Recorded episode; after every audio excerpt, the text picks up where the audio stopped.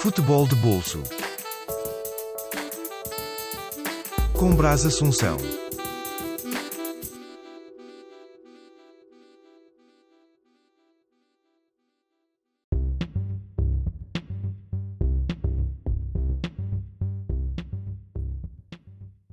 Boa noite a todos. Sejam bem-vindos a mais um Diário de Bolso deste Euro 2020.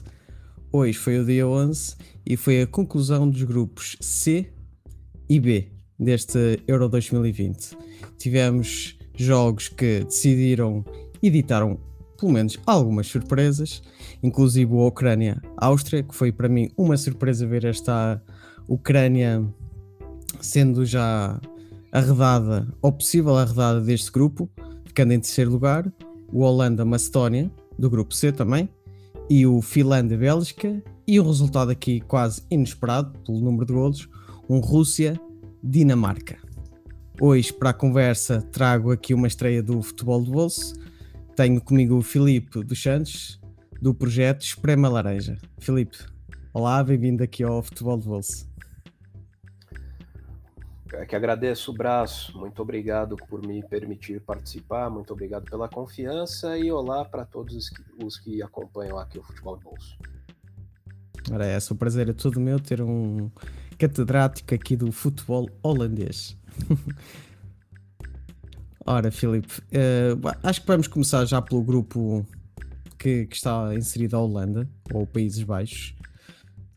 Uh, viste, viste este, esta participação da Holanda desta forma tão, tão forte? Previas esta, esta arrancada tão forte por parte dos holandeses? Bem, Uh, vejo a arrancada holandesa neste grupo C da Euro, do Euro 2020 com olhares ainda desconfiados. Sim, a Holanda jogou bem, sim, a Holanda mostrou força em momentos adversos, como por exemplo quando se viu, graças a alguns minutos de falhanços, empatando com a Ucrânia, mas conseguiu por fim a vitória definitiva por 3 a 2 em sua estreia.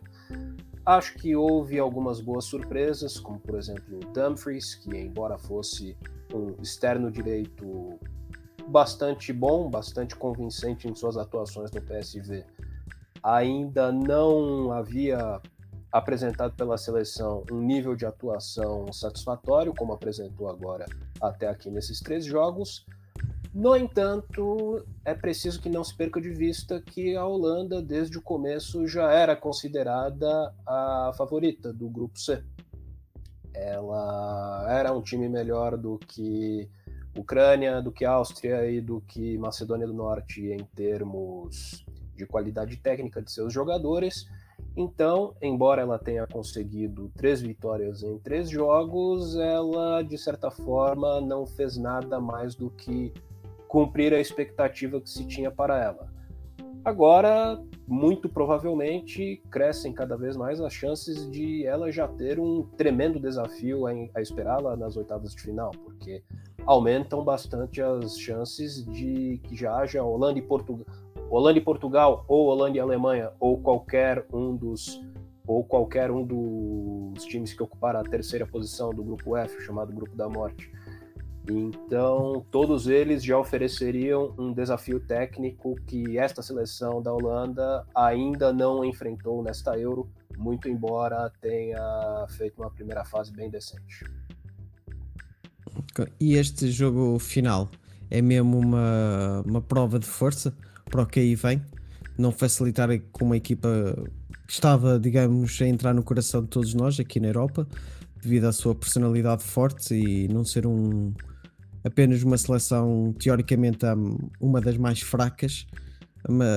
Eu acho que os Países Baixos entraram aqui neste último jogo com uma, uma imagem muito forte, eh, sendo um, fazendo agora companhia à, à Itália ser a equipa com mais, mais vitórias, com as três vitórias no grupo.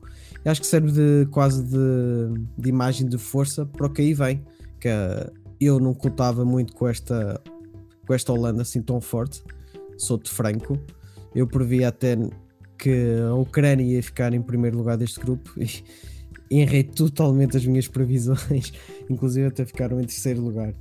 Uh, Digo-te agora, achas que realmente bons, são um forte candidato para os próximos adversários não. aqui nos oitavos? Não, não, ainda não, Braço. Como te disse, acho que os Países Baixos terão nos oitavos de final o seu grande desafio.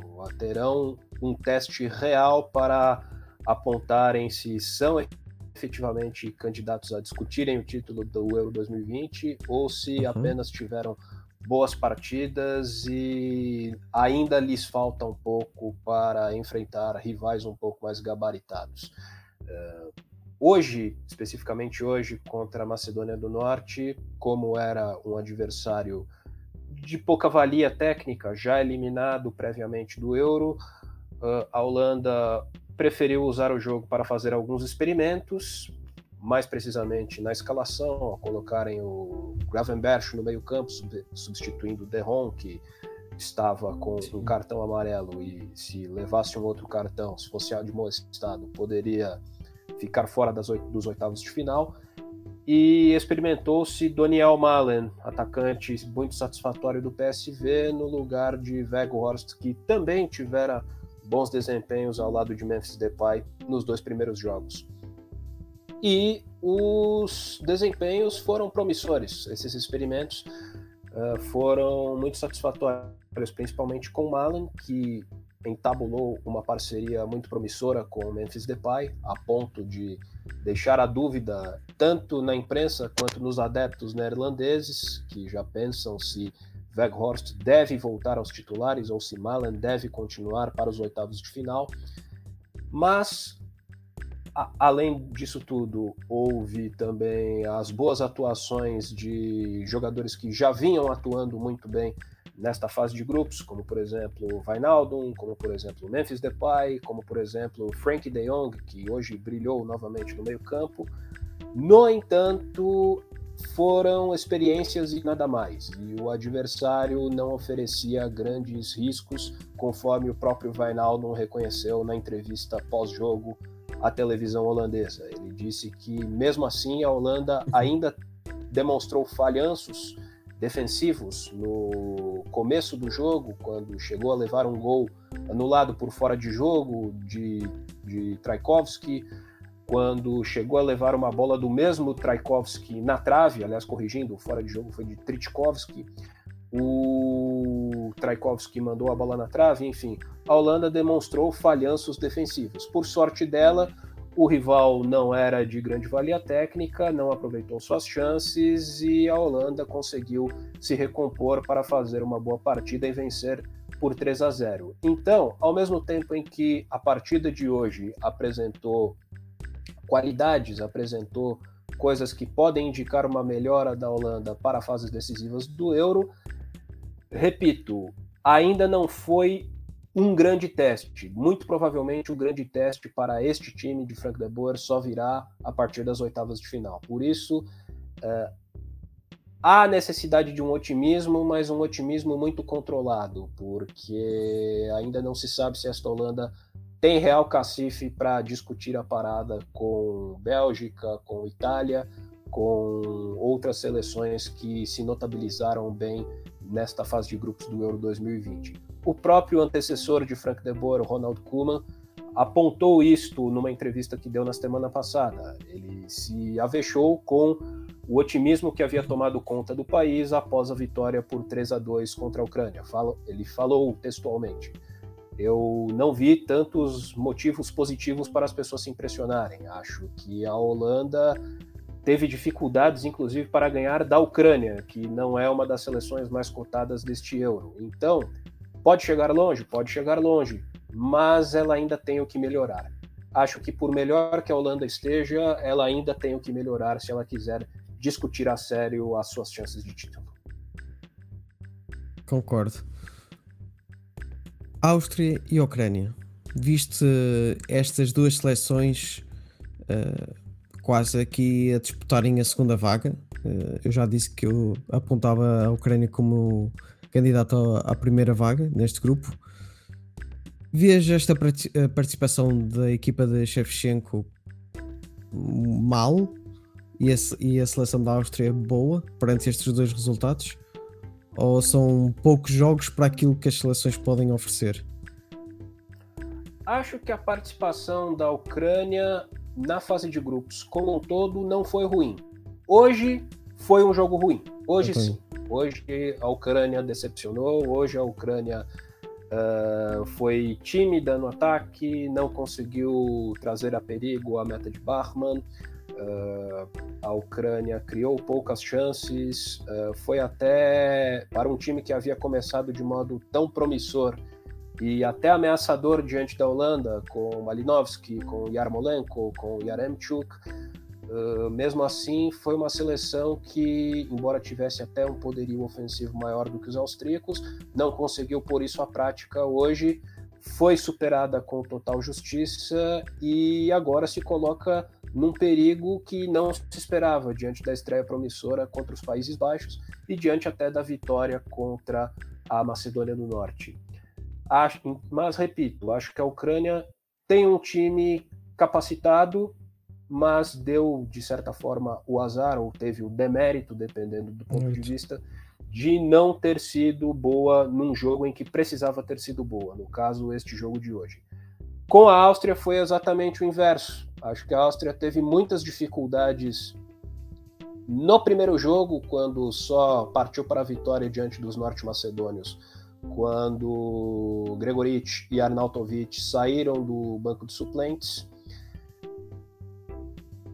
Teve mais dificuldades ainda contra a Holanda, porque perdeu por suspensão disciplinar o seu grande destaque ofensivo, o seu grande símbolo ofensivo, o Arnautovic e isso lhes tirou muito da sua força ofensiva. Simplesmente a Áustria não teve atacante que pudesse ameaçar a sério a meta dos Países Baixos. Stekelenburg, o goleiro holandês, não teve de fazer muitas defesas sérias naquele segundo jogo, mas parece que hoje contra a Ucrânia a Áustria teve todas as peças se encaixando na hora certa. Alaba jogou bem, uh, Arnautovic voltou ao time e voltou bem. Uh, enfim, foi um time que causou mais perigos à defesa ucraniana e foi um time que, para sua sorte, se encaixou na hora em que tinha que se encaixar e conseguiu surpreender a Áustria. Não que não fosse capaz disso, porque tinha bons jogadores, tinha Gregoric, tinha Arnautovic, tinha Alaba, que tanto melhor vai quanto mais joga avançado.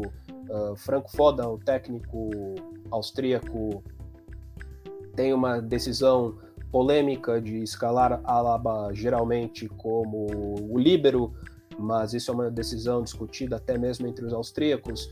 E hoje, quando, quando Alaba avançava, e já contra os Países Baixos, à medida em que a Alaba avançava, qualificava o meio de campo, qualificava os ataques austríacos, e há outros jogadores que também ajudam, como o Kalajdzic, como quando está bem de saúde, teve, teve um problema físico, Valentino Lázaro, enfim, a Áustria conseguiu com que todas as suas peças se encaixassem no momento fatal para conseguir vencer a, a Ucrânia e avançar aos oitavos de final do Euro. Ou seja, de certa forma, foi o inverso da Ucrânia, que começou bem e termina preocupante. A Áustria é um típico caso de tudo está bem quando termina bem. bem. Boa definição para esta equipa austríaca. Uh, passamos então para o grupo seguinte, aqui com Bélgica, Dinamarca, Finlândia e a Rússia, que já está rodada deste de Euro, Euro 2020. Participação muito pobre desta equipa russa, Filipe. Acho que eu acho que era um grupo até equilibrado, tirando que a Bélgica era candidata a qualificar-se em primeiro e demonstrou realmente isso. Porém, eu acho que estava à espera um pouco mais desta equipa russa, pelo menos que desse mais, mais luta. Concordas? Ou estavas à espera de realmente este fecho? Concordo plenamente, Brás. Acho que, até pelo que mostrar na Copa do Mundo, quando de um modo agradavelmente surpreendente chegou às quartas de final da Copa, da qual foi país sede, esperava-se que a Rússia demonstrasse um pouco mais de intensidade, principalmente no ataque. E foi tudo uhum. que não se viu. Já a começar da estreia contra a Bélgica, o que se apresentou foi uma Rússia tremendamente desatenta, principalmente no, na defesa, e isso se viu em lances como o, um dos gols sofridos pela Rússia. Hoje, de, novamente, a Rússia teve uma, um sério erro com o Zobnin no segundo gol contra a Dinamarca. Enfim, foi uma seleção muito decepcionante, mesmo tendo jogadores experientes como Mário Fernandes, como Iranchuk, como Dziuba não mostrou nenhuma força ofensiva e mostrou-se muito desatenta na defesa. Desatenta demais para uma equipe que poderia chegar, quem sabe, a, a, a fase de knockout, ao, ao, como dizemos aqui no Brasil, ao mata-mata do Euro 2020. Mata. Realmente, pode-se dizer, foi uma das. Já é. Que talvez só a Turquia seja pior, mas a Rússia já é Sim, uma até das agora decepções deste ano. Não, uh, de falar-se isso muito bem, a Turquia realmente fica aqui com, com o título de pior seleção até ao momento e acho que vai ficar com esse título até ao fim. Uh, mas a Rússia realmente vai logo a seguir. A prestação muito pobre desta equipa russa e que fica com sérios problemas. Espero real, realmente que eles eh, estruturem bem o futebol, porque não vejo vida fácil agora para a seleção russa.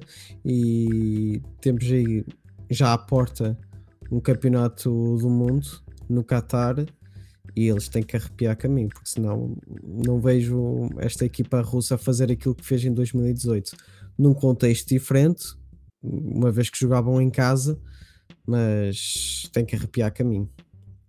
Já os dinamarqueses dão a volta por cima e com, com quatro golos logo eu acho que foi uma, uma demonstração do que aquilo que, ou que resta, eles demonstraram depois daquilo que aconteceu no jogo inaugural com, com o incidente do, do Eriksen.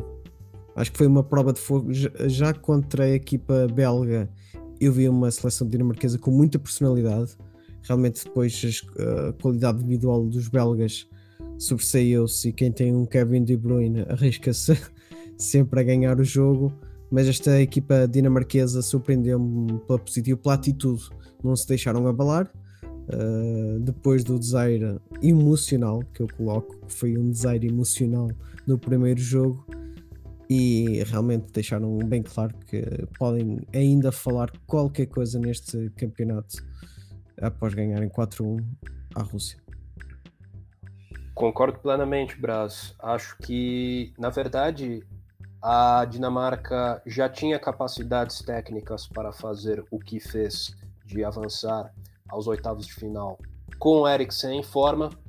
Aconteceu o que todos sabemos contra a Finlândia e isso perturbou mentalmente o grupo naquela partida contra a Finlândia, nem haveria como ser diferente. E aliás, é sempre bom repetirmos o agradecimento pelo atendimento ter sido o melhor possível e por Christian Eriksen poder ter até leves perspectivas de voltar aos relvados, embora isto seja de longe o que menos importa, o que importa é que felizmente ele pôde voltar à sua família, mas acho que mesmo, acho que com Eriksen ou sem Eriksen, a Dinamarca já tinha uma equipe com relativos valores técnicos.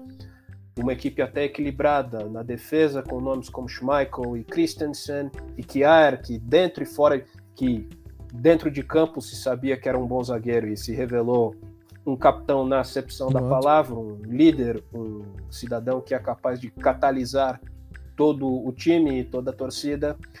No meio-campo temos Delaney e Roybier, que são bons jogadores, são razoáveis jogadores.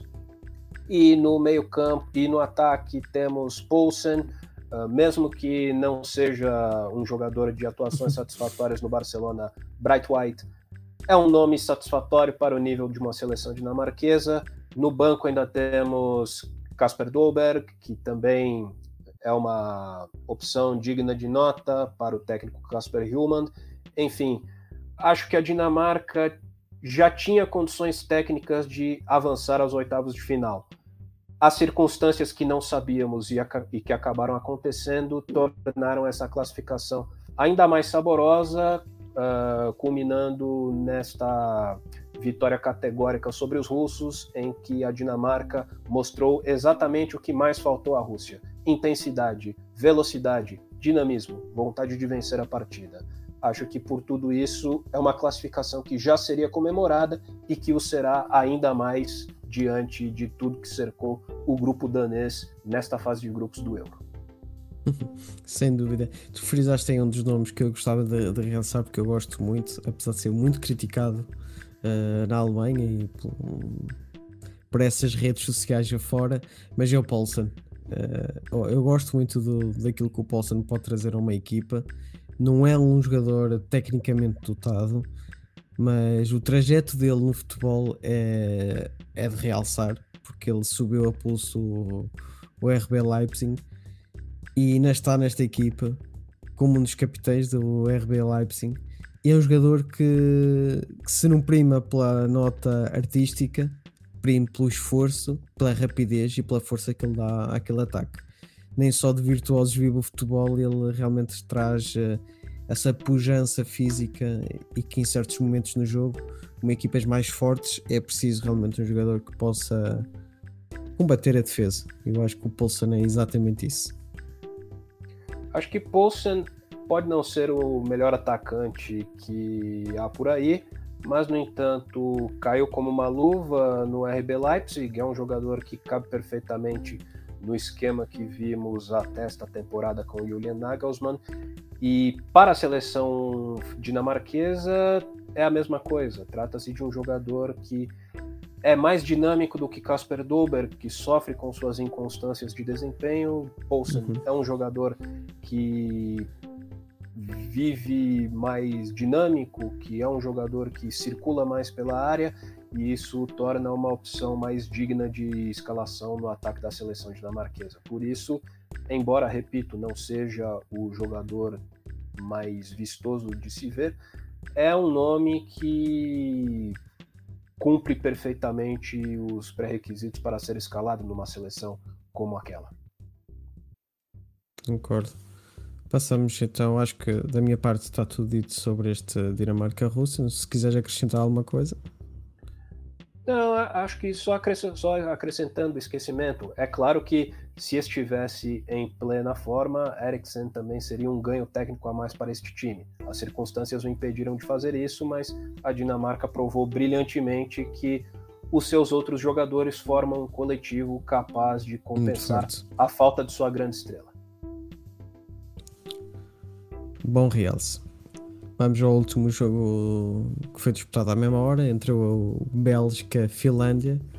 A gente aqui em Portugal costuma dizer que este, este jogo foi bater em ceguinhos.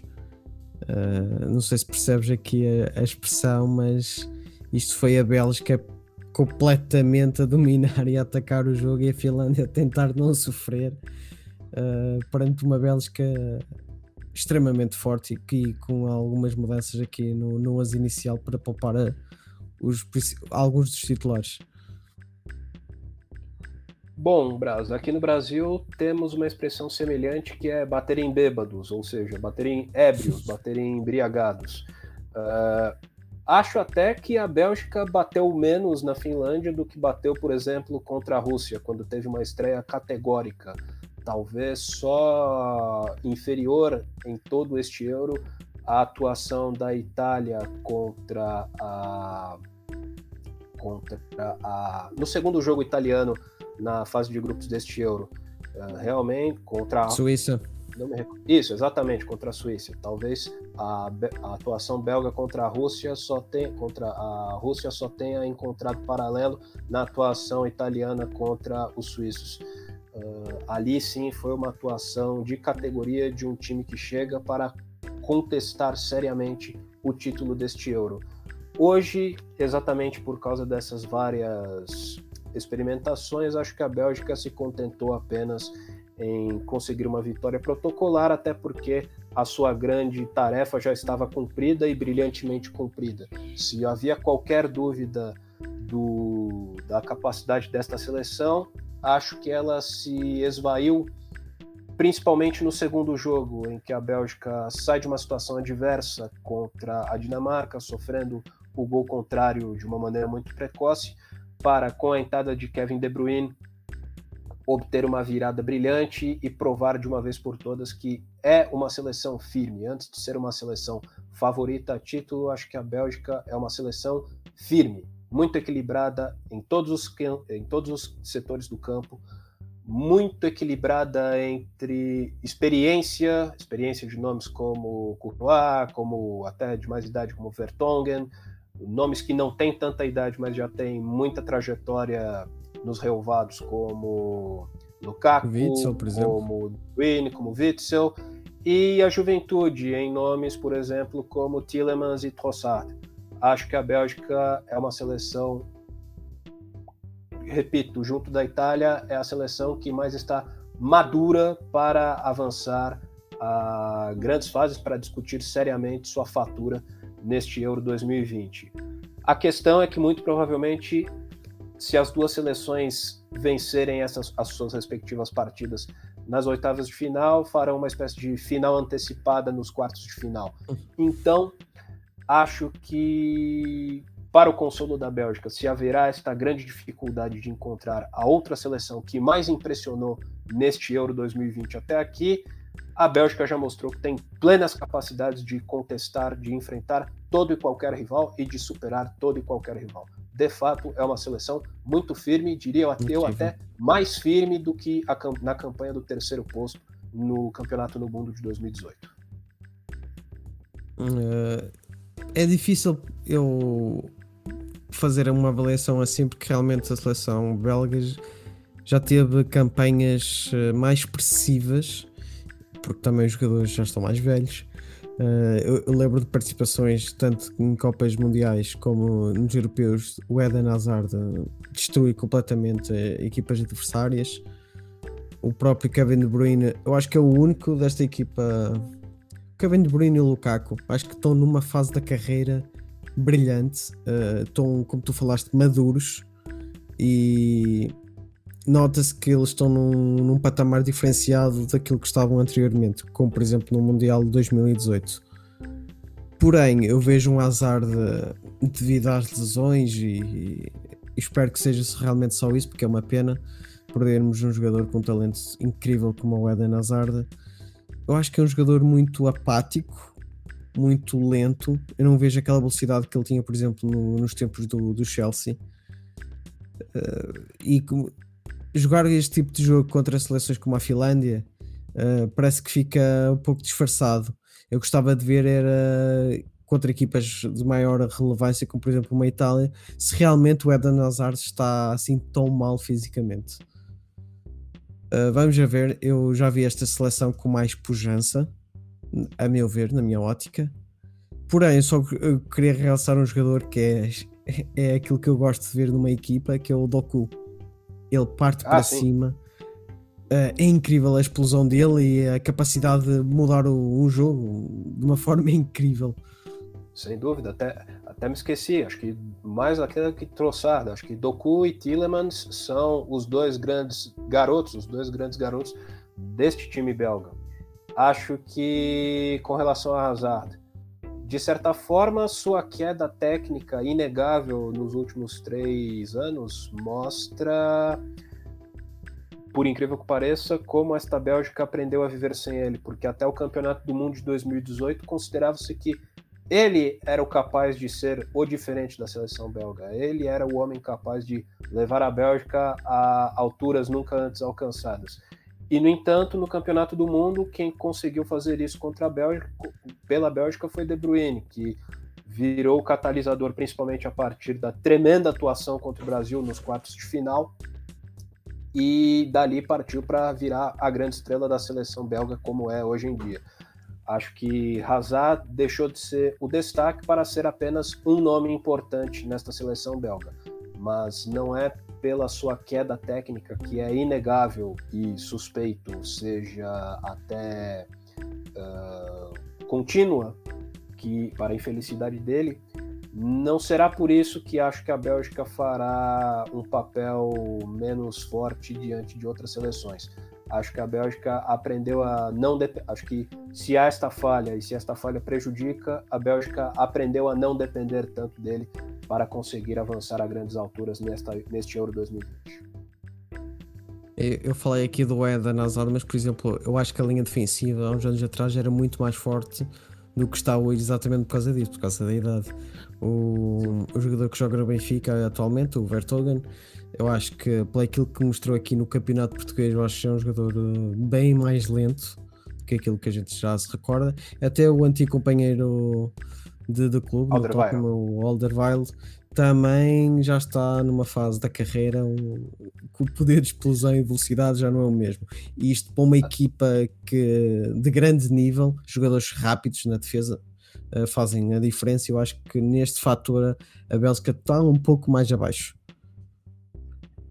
Sem dúvida, acho que mas acho que os problemas defensivos da Bélgica e nem tanto e nem tanto pela pela queda física dos que tu citaste, mas também de outro que vive a sofrer com lesões, Vermaelen, que inclusive até participou da jogada do sim. primeiro hoje, uh, mas também vive a sofrer com lesões e problemas que tais.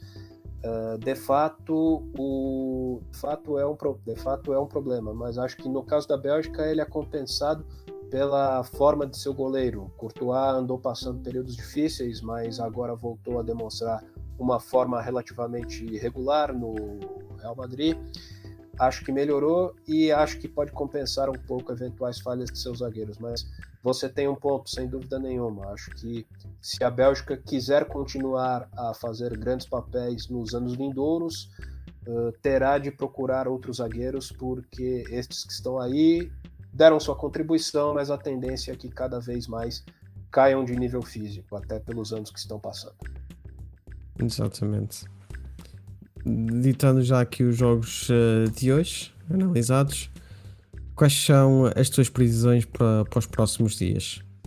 Eu sei que isto é muito complicado, são jogos difíceis, uh, mas quais Bem, são as tuas, as tuas análises daquilo que já viste destas equipas para amanhã e para, Bem, para quarta-feira? Bem, previsões eu não diria, mas eu diria expectativas. Espero, o, espero que, enfim, a Espanha mostre tudo o que não mostrou até agora neste Euro 2020. Não que seja uma equipa de uma equipa de alto nível como foi a equipe campeã do mundo em 2010 ou mesmo o bicampeão do Euro em 2008 e 2011, mas a, a Espanha tem muito mais capacidade de apresentar o que apresentou até aqui. Mas acho que é melhor ter olho com Suécia, a Suécia, melhor ter olho com a Suécia. Acho que a Suécia é uma equipa de muita força defensiva e muita dedicação defensiva, além do mais. Acho que é uma equipa que pode aparecer nos quartos de final sem muita expectativa, sem muito alarido ao redor dela, repetindo de certa forma o que fez no Campeonato do Mundo de 2018. Acho que Quero ver o que reservam, quais são as emoções que se reservam a última rodada do grupo F, porque tivemos porque tivemos não só não é um grupo só de grandes seleções, mas é de grandes seleções que apresentam inconstâncias, né? Tivemos a, a França começando totalmente impositiva contra a Alemanha em sua estreia, impondo respeito, para depois decair um pouco contra a Hungria, quando teve muitas dificuldades em vencer a barreira defensiva dos húngaros, dos magiares. A Alemanha foi exatamente o inverso, começou preocupante, muito encurralada em sua própria defesa contra os franceses, para contra Portugal apresentar uma, um espírito de reação e uma velocidade ofensiva que trazem de volta um certo respeito em relação às perspectivas para os germânicos nesta temporada. Portugal, de certa forma, apresenta outra inconstância. É uma, o que é Portugal? É a seleção que teve dificuldades contra a Hungria, mas afinal conseguiu vencê-las na força de Cristiano Ronaldo e dos coadjuvantes de alto valor, como Bruno Fernandes ou Diogo Jota. Ou é a seleção que, embora tenha começado com um contra-ataque perfeito para abrir o placar contra a Alemanha, se viu vencida sem o menor problema pelos germânicos após a atuação desastrosa de Nelson Semedo na lateral direita, diante de uma atuação de sonho de Robin Gosens. Enfim, acho que temos todas essas perguntas ainda por serem respondidas no grupo F e será interessante ver as respostas nesta, terça, nesta quarta-feira.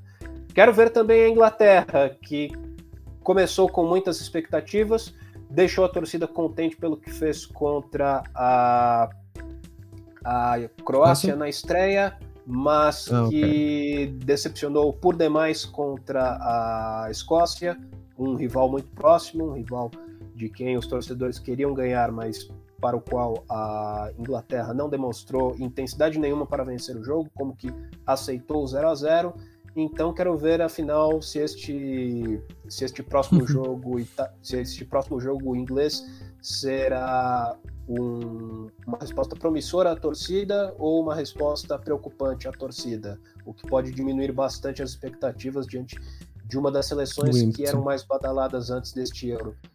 E por falar no grupo da Inglaterra, no grupo F, também gostaria muito de ver a Croácia. Acho que é uma seleção que também ainda não deu tudo que tinha para dar, também ainda não conseguiu render tudo que pode, mas ao mesmo tempo também não está totalmente fora da parada. Acho que é uma seleção que se conseguir vivenciar a mesma coisa que, por exemplo, a Dinamarca vivenciou, a Áustria vivenciou de conseguir ter as coisas todas encaixadas no momento certo, ainda pode brilhar e ainda pode tomar isso como um impulso para um, um papel uhum. melhor neste Euro.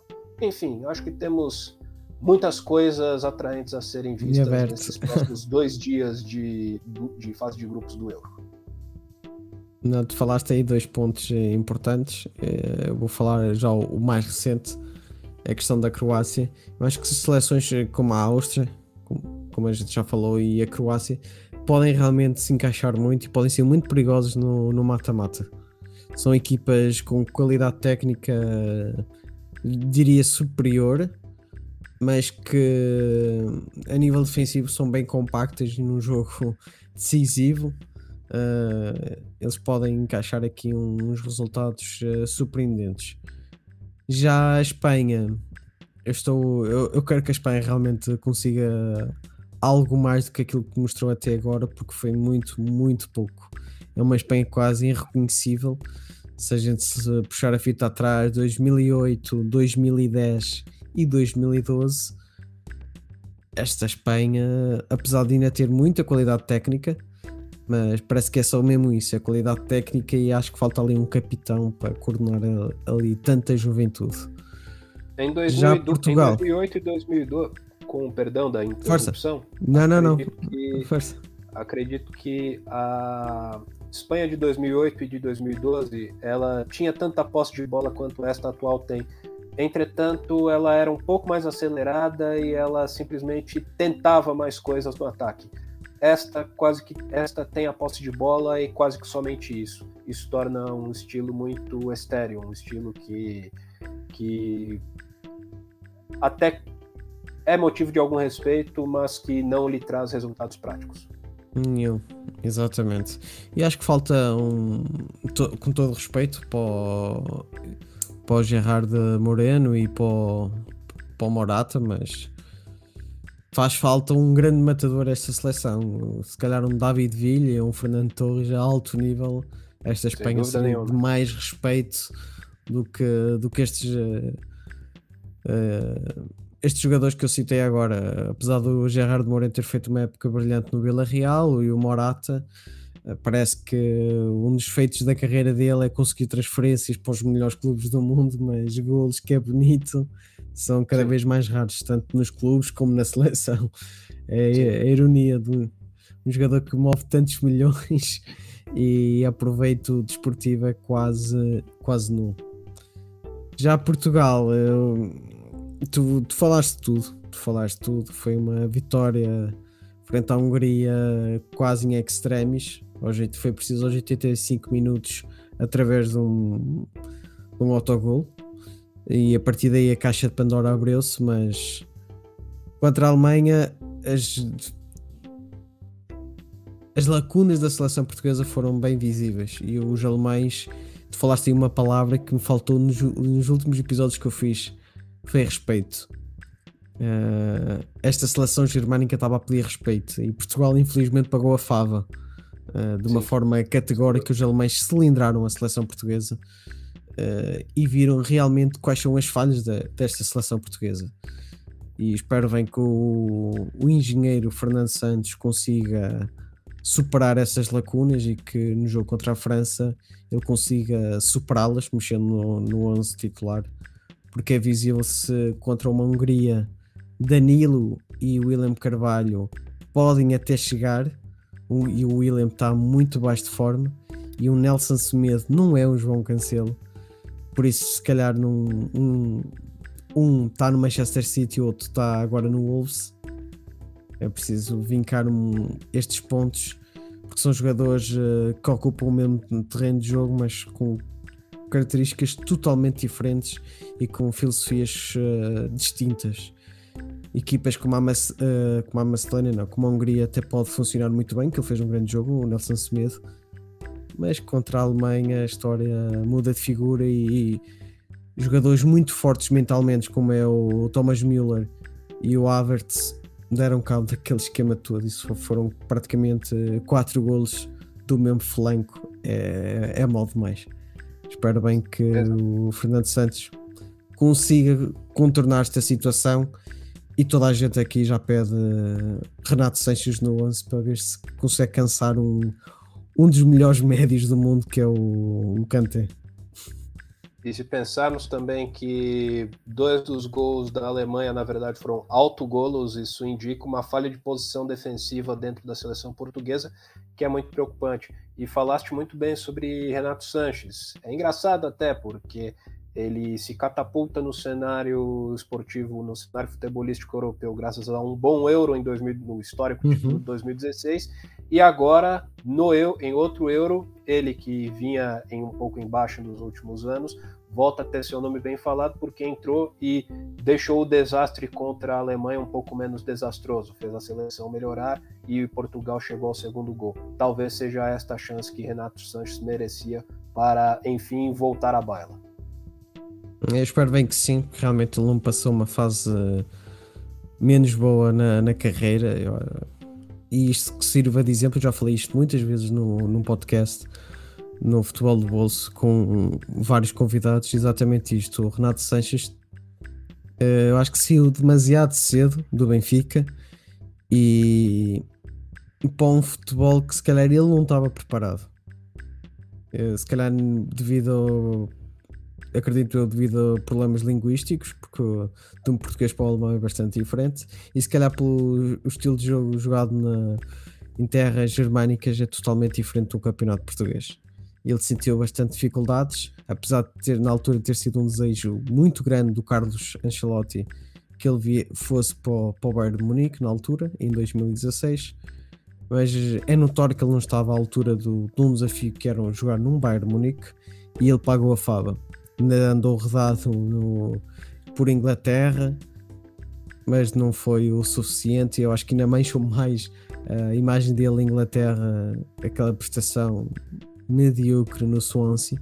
Não era um Bayern Munique, era um Swansea. Isto manchou ainda mais a imagem dele. E eu fico muito, muito feliz que ele tenha dado a volta por cima agora aqui no Lille, sendo campeão francês. E acho que tem tudo. Se ele for um jogador que eu acredito que já esteja mais maduro, tem tudo para fazer uma, uma carreira brilhante e, e eu gosto, eu gosto muito de jogadores com, com as características do Renato Sanches que jogar é para a frente, não é para trás, é para a frente. Eu gosto daquele tipo de jogadores como, como era o David. Se calhar é por isso que eu gosto, agora estou a pensar bem na situação. Eu sou muito fã do Edgar Davids. Se calhar o Renato Sanches me lembra muito aquilo que era o Davids Portanto, se calhar está aí. Talvez um pouco mais atarracado e um pouco menos ofensivo do que Renato Sanches, mas Davids também tinha esse mesmo dinamismo no meio-campo e okay. por isso fez fama durante tantos anos. Outra questão, esta não é tanto para os próximos jogos, mas esta é mais restrita à própria seleção holandesa. é que é uma discussão que já começou a ter consequências na imprensa de lá após a boa atuação de Daniel Malen hoje contra a Macedônia do Norte. O titular da seleção no Euro começou sendo Weghorst, que teve que veio de bom desempenho nesta época no Wolfsburg no campeonato alemão. Entretanto, Malen mostrou, um, entretanto, acho que os dois têm pontos positivos. Uh, Weghorst tem mais força física e tem mais eficiência nas finalizações. No entanto, Malen apresentou mais velocidade e se entrosou quase que à perfeição, quase que imediatamente, como se fosse de relâmpago com Memphis Depay. Então já há uma conversa se Weghorst não terá perdido a sua titularidade para Malen nos próximos jogos da Holanda neste Euro. Será interessante ver o que os próximos dias e os próximos treinos da Holanda revelarão. Vamos ver. Uh, é uma jovem promessa. Eu acho que posso classificar assim o, o Malan. E acho que tem tudo para, para brilhar uh, ao mais alto nível. Acho que Malan, acho que Malan era uma grande promessa que quase que pedia uma chance para explodir, porque de certa forma já era o melhor atacante do PSV há pelo menos uns dois anos no campeonato holandês. Inclusive, uh, teve sorte com o adiamento do Euro em razão da pandemia, porque sofrera uma lesão de ligamentos do joelho no final de 2019 dificilmente jogaria o Euro se o Euro tivesse ocorrido na data original. Entretanto, houve o adiamento, como todos sabemos, e ele pôde se recuperar e já pôde voltar a exibir um bom nível de atuações, mesmo numa temporada um pouco apagada do PSV, ainda que com o vice-campeonato. Enfim, Malen já era um jovem de valor e só estava esperando uma chance para mostrar isso a um cenário maior, a um maior número de pessoas. Pelo visto, hoje conseguiu contra os norte-macedônios bem. Já que fazes aí a ponto para, para os holandeses e para a Liga Holandesa, fala-nos então aqui do, do teu projeto, o Esprema Laranja. Já acho que todos nós neste momento sabem que tu és perito e gostas muito do campeonato holandês. E do, na sua síntese, o que, é que, o que é que tu falas no Esprema Laranja?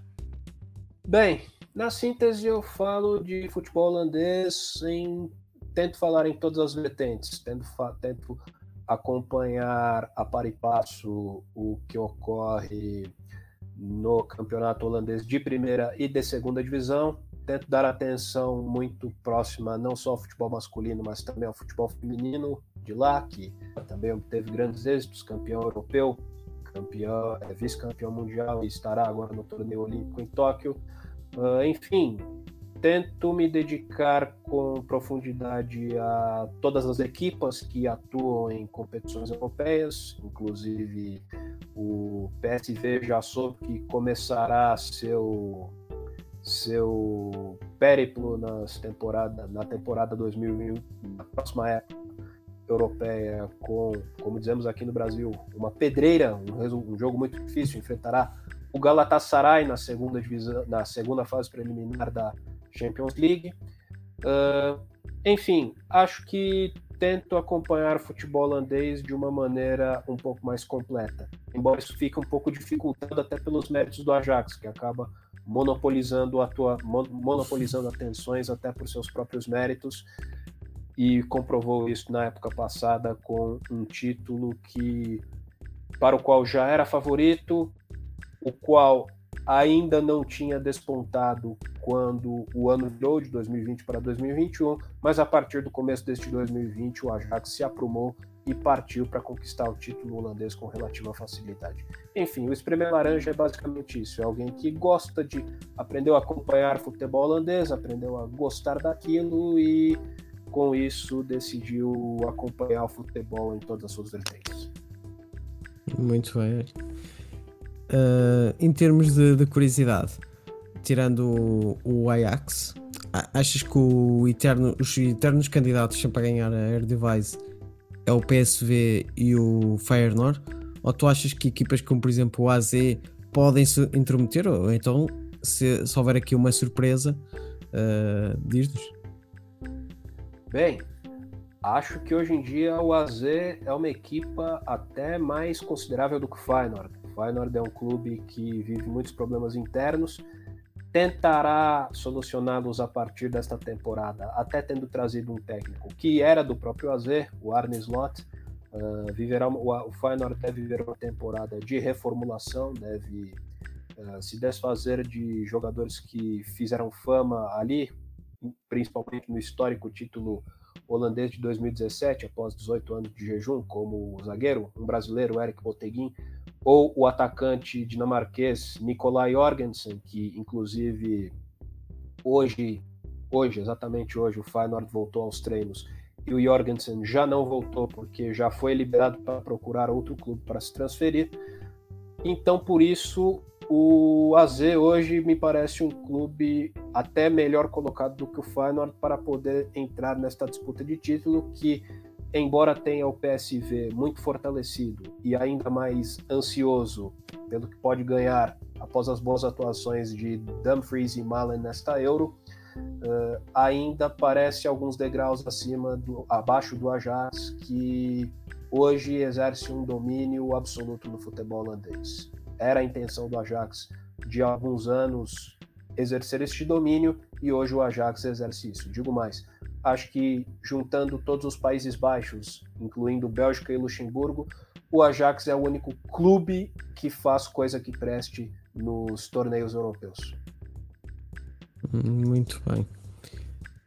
Promessas. O futebol holandês é, eu acho que está par a par como o português, revela sempre grandes estrelas.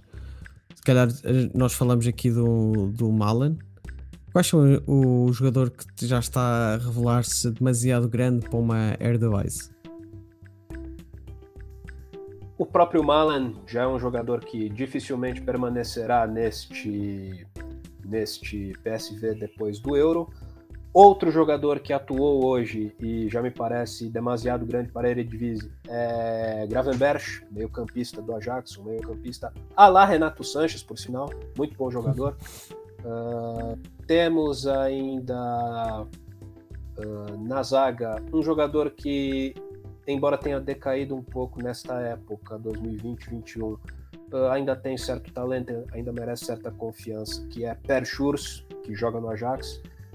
por falar em Ajax, tem outro zagueiro, inclusive foi até convocado, o Jurien Timber jogou, fez a, os, jogou a segunda parte hoje contra a Macedônia do Norte entrando no lugar de Stefan de Vrij. Uh, jamais tinha jogado uma só partida pela seleção holandesa antes de ser convocado para este Euro. Jogou os dois jogos de preparação, os dois amigáveis, e, agora, e chegou a estrear contra a Ucrânia, porque Delict estava lesionado. Uh, outra promessa que jamais havia atuado em uma partida pela seleção principal e exatamente hoje, por sinal, contra a Macedônia, fez sua estreia no, não só no Euro, mas pela própria seleção holandesa. É Cody Gakpo, muito bom atacante pelo lado esquerdo do PSV, talvez junto de Malen tenha sido o grande nome do PSV nesta temporada. E teve boa participação na fase de grupos do Euro Sub-21, inclusive esta participação muito provavelmente o levou a receber a aposta de Frank de Boer já para a seleção adulta Uh, no meio-campo, temos um jogador que ainda é muito inconstante e até por isso não, não foi convocado para este Euro. Porque se tivesse um pouco mais de regularidade, certamente seria um dos convocados, que é Calvin Stengs, do AZ. Uh, do AZ também vem outro atacante promissor, Myron Badu, que é um atacante de área, um atacante muito rápido, um atacante que também sofre com esta questão da inconstância. Ora faz dois, três gols num, numa só partida e ora perde gols inacreditáveis. E além de Boadu, para em questão de ataque na Holanda, temos este jogador que é o mais badalado de todos, acho até que agora está se mudando para o RB Leipzig, Brian Brobey. Uh, terá uma grande oportunidade, acho que num clube que recebe bem os jovens, que dá oportunidade aos jovens, acho que Brobey teve uma boa opção para dar sequência à sua carreira e mostrar se ele é realmente tudo aquilo que ele insinuou ser no Ajax. Enfim, acho que após algum tempo revelando mais zagueiros do que atacantes, a Holanda está ficando novamente bem equilibrada nesta revelação múltipla de múltiplos talentos. Obrigado, Felipe, por este esclarecimento das novas promessas e equipas a seguir no, na Air Device. Nós portugueses vemos também com uh, alguns com, com desconfiança, porque achamos que o nosso campeonato ainda é, eu também concordo que ainda é um, pouco, um pouquinho superior ao holandês, mas é inegável que, que ainda se joga e ainda se revela muito, muito talento na Air Device. Uh, obrigado, Filipe. De nada, abraço. Uh, agradeço novamente a oportunidade. Estou sempre à disposição para participar do futebol de bolso tão tantas vezes seja necessário, tantas vezes você julgue uh, apropriado. Ora, é essa, irei te chamar certamente, que és um dos especialistas aqui do, do futebol holandês e faço aqui o apelo aos meus ouvintes para que sigam aqui o Esprema Laranja no Twitter e acho que também tens, tens blog, não é? Sim, exatamente. espremealaranja.blogspot.com. Uh, ah, realmente atualizo mais o Twitter, mas para quem quiser ler um pouco mais, uh, geralmente posto textos. No caso deste Euro, por exemplo, após cada partida apresento um texto de, de relato da, da partida no meu blog. Enfim, tenho este blog e tenho um perfil no Twitter. Estes dois recebem atualização constante. Muito bem. Mais uma vez agradecer a tua participação aqui, Filipe, foi, foi muito bom. E quem sabe, dependendo de como é que irá aqui a seleção holandesa, não sejas outra vez aqui chamado para comentares aqui a prestação da laranja mecânica. Muito bem, Brasil. Espero que a situação possibilite mais participações. a todos vocês, eu espero por vocês amanhã, no dia 12 e estarei como atual uh, normalmente no terceira parte de Sports Bar aqui na cidade de Leiria. Fiquem bem e até amanhã.